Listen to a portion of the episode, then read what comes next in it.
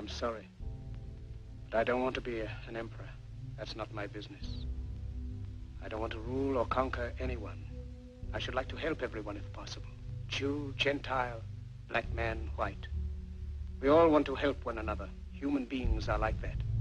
We want to live by each other's happiness, not by each other's misery. We don't want to hate and despise one another. In this world, there's room for everyone, and the good earth is rich and can provide for everyone. The way of life can be free and beautiful, but we have lost the way.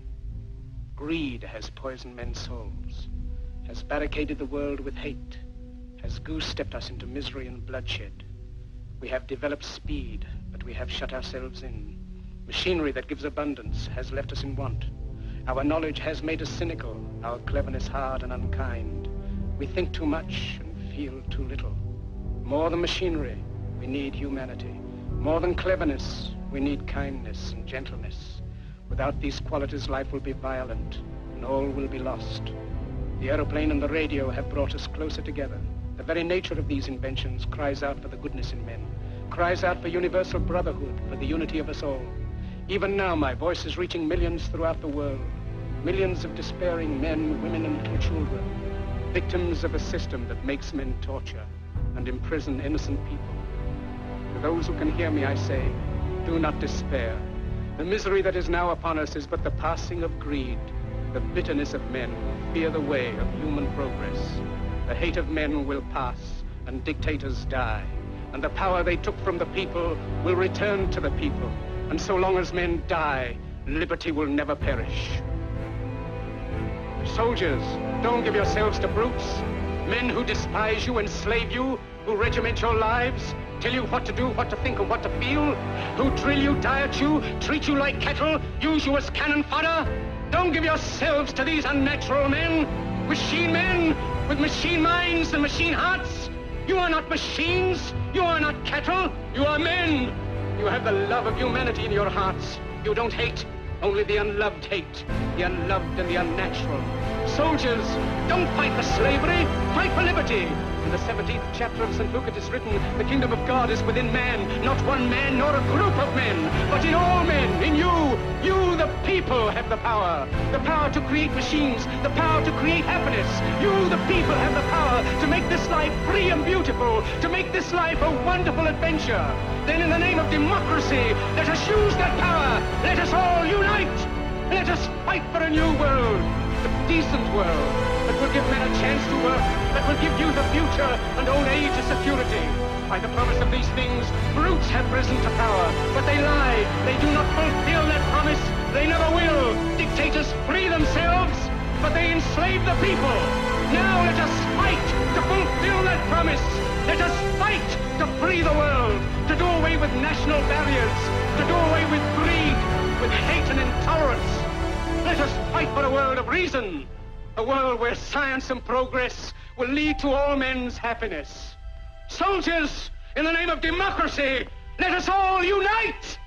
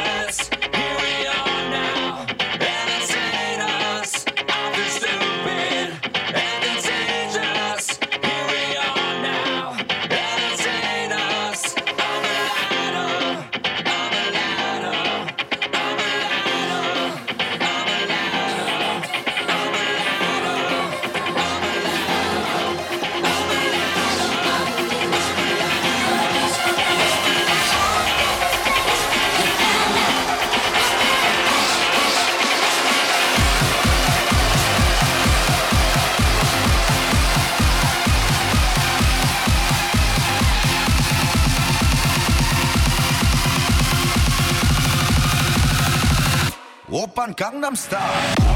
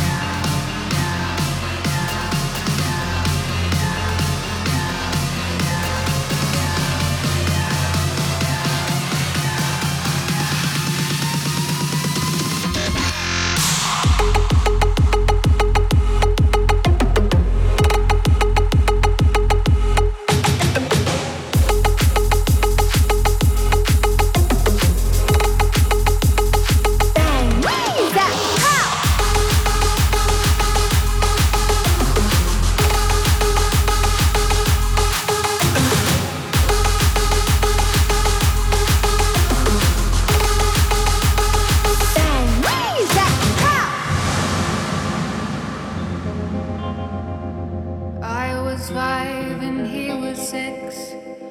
We rode on horses made of sticks. He wore black and I wore white. He would always win the fight. Bang, bang. He shot me down. Bang, bang. I hit the ground. Bang,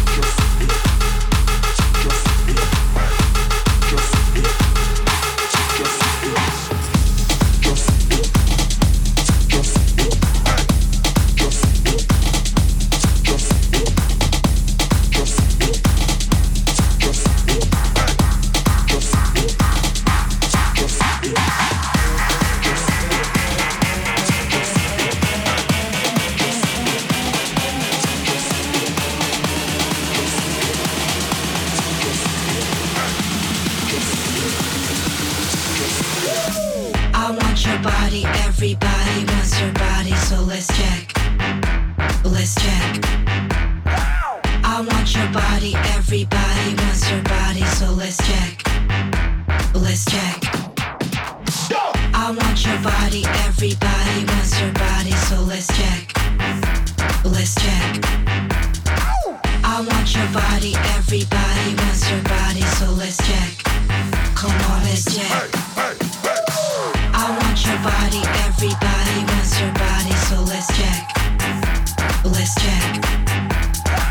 I want your body, everybody wants your body, so let's check. Let's check. I want your body, everybody wants your body, so let's check.